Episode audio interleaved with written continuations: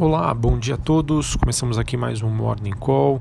Nesta segunda-feira, dia 27 de janeiro, eu sou Felipe Vilegas.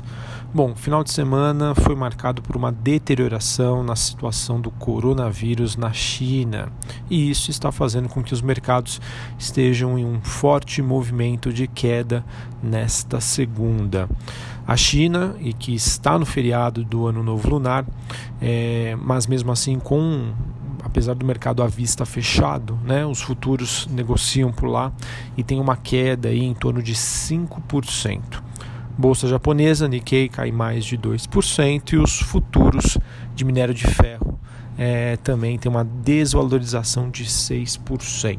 Então vejam que em linhas gerais os mercados estão caindo bem forte uh, nesta manhã. Na Europa nós também temos as ações por lá caindo mais de 2%, as mineradoras, a BHP Rio Tinto caindo quase 5%. Ou seja, pessoal, hoje promete aí ser um dia de forte desvalorização para as ações, acho que principalmente aquelas ligadas a commodities e também as de baixa capitalização.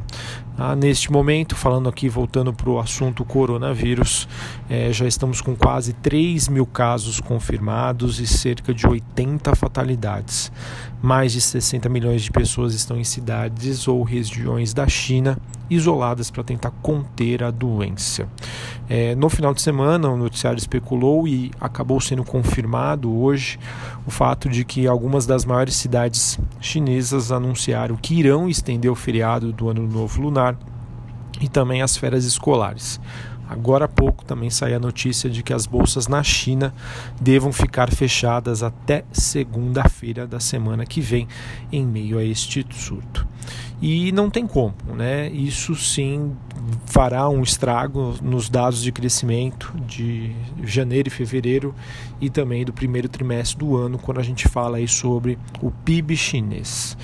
O grande problema disso, pessoal, é que o vírus é, que está assolando a China é, em um momento em que a economia já mostrava uma certa fragilidade, mais cíclica do que estrutural. Então, é, o fato né, desse, desse momento né, em que nós temos este uh, assunto né, uh, dominando o noticiário e atingindo a região com certeza deve trazer aí uma pressão muito negativa, tá? Acho ainda difícil, né, cedo para a gente cravar qualquer mudança na, na tendência da economia global sobre o ritmo é, em que ela está se movimentando, mas com os dados fracos do PMI que foram divulgados na semana passada e hoje, né, em relação ao consenso de mercado, tanto na Europa quanto nos Estados Unidos, sim, acende uma luz amarela no cenário global. Vejam como é que são as coisas, né? Vejam como o mercado financeiro, né? O, que olha a economia, é, as coisas podem mudar de um mês para o outro, né? Até, se não me engano, o início do mês de janeiro estávamos todos ali é, comemorando né, a, a, sinalização de crescimento do mercado, estabilização, e isso acabou mudando aí da água para o vinho, ok?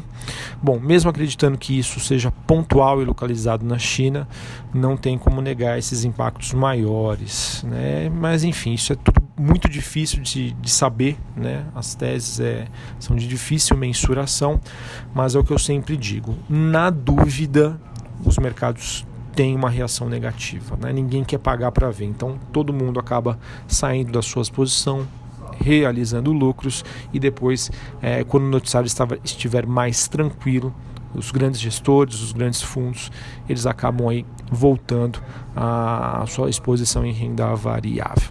Mas fazendo uma análise bem fria, tá? por enquanto, no resto do mundo, os casos são de somente duas ou três pessoas há vários dias. Tá? Então a gente não tem nenhum sinal de uma epidemia no resto do mundo, algo que por enquanto está muito focado na China.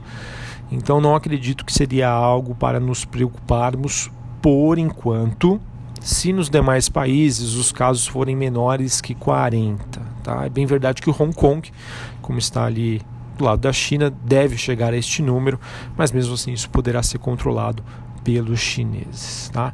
E não bastasse o coronavírus, tivemos também no Oriente Médio a notícia de um ataque de mísseis que atingiu a embaixada dos Estados Unidos na Zona Verde em Bagdá.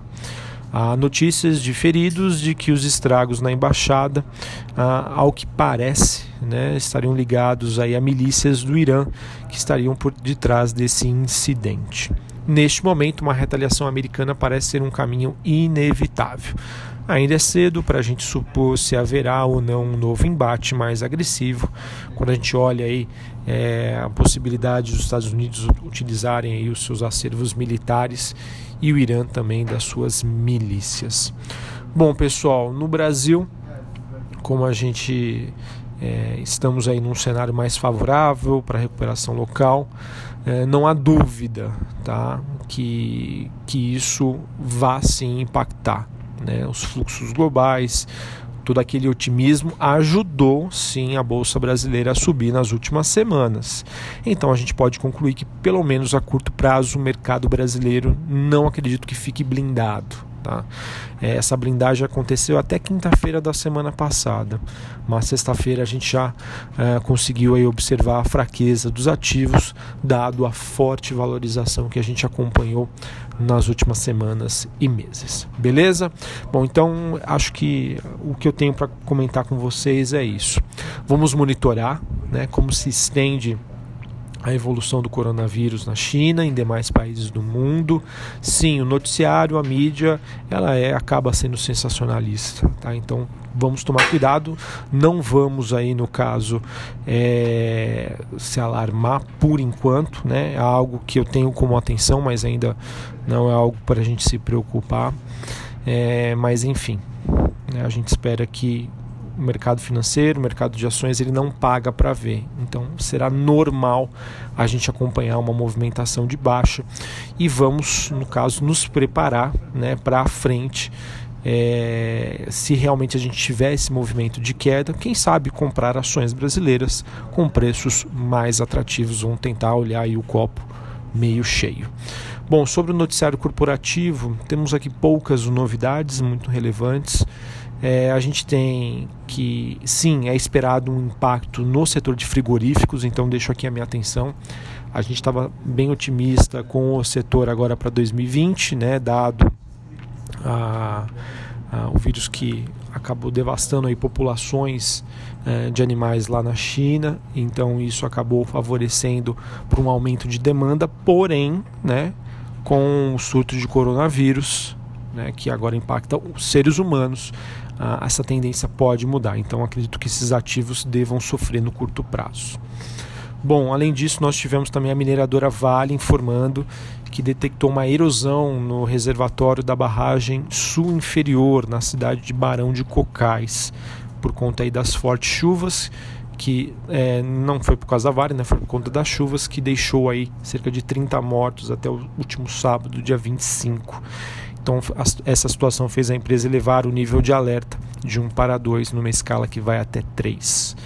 E pessoal, a gente começa a temporada de balanços é, nesta semana. Começamos hoje com a, a divulgação dos dados de Cielo, que saem após o fechamento do mercado, e na quarta-feira a gente tem os números de Santander.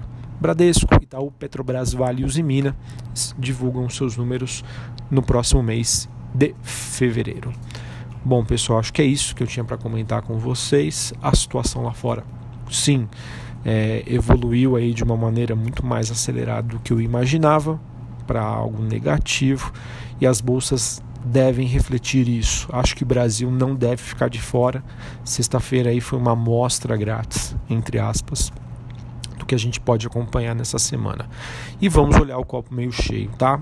O Brasil não muda, acho que a dinâmica. Seguimos aqui é, num âmbito bem mais construtivo do que a gente observa lá fora.